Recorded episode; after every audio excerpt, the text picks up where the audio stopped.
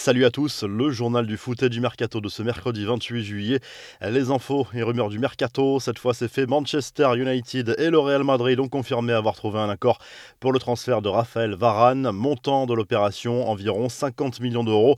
L'international français qui n'avait plus qu'un an de contrat avec le club merengue s'offre un nouveau défi à 28 ans après 10 ans passés dans la capitale espagnole. La mise au point d'Erling Haaland à propos de son avenir, actuellement en stage de pré-saison avec le Borussia Dortmund. L'attaquant norvégien a répété qu'il se sentait bien en Allemagne, laissant entendre qu'il n'était pas pressé de partir. Le joueur a également estimé que les prix qui circulent au sujet de son potentiel transfert sont complètement fous. J'espère que ce ne sont que des rumeurs parce que c'est beaucoup d'argent pour une seule personne, a estimé le buteur du BVB. Arsenal s'attaque au dossier Lautaro Martinez, l'attaquant de l'Inter Milan, est sous contrat jusqu'en 2023. Le club lombard n'a pas forcément l'intention de s'en séparer, mais connaît de grosses difficultés financières. Reste à savoir si l'Argentin sera intéressé par un éventuel départ chez les Gunners. Enfin, du côté des infos officielles, les Girondins de Bordeaux ont officialisé l'arrivée comme entraîneur de Vladimir Petkovic qui succède à Jean-Louis Gasset.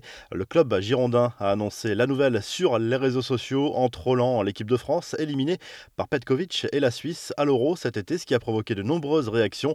Enfin, Montpellier a annoncé le recrutement de Mamadou Sakho, le défenseur de 31 ans, s'est engagé pour trois saisons avec le club hérolté. L'ancien parisien qui retrouve la Ligue 1 8 après son départ.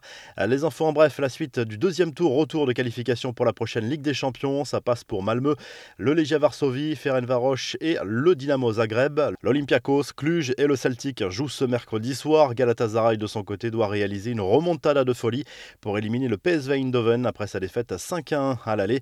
Enfin, le PSG a conclu sa préparation estivale par un match nul contre le FC Séville de partout avec une équipe encore très remaniée sans les stars habituelles. Maurizio Pochettino laissé entendre que plusieurs tauliers pourraient affronter Lille lors du Trophée des Champions dimanche à Tel Aviv, notamment Mbappé, Wijnaldum et Kimpembe. La revue de presse s'enfile en Italie où le Corriere dello Sport revient sur les propos lâchés par Massimiliano Allegri à propos de Cristiano Ronaldo. L'entraîneur de la Juve compte bien évidemment sur l'international portugais cette saison et l'a même prévenu qu'il aurait encore plus de responsabilités, notamment pour encadrer les jeunes.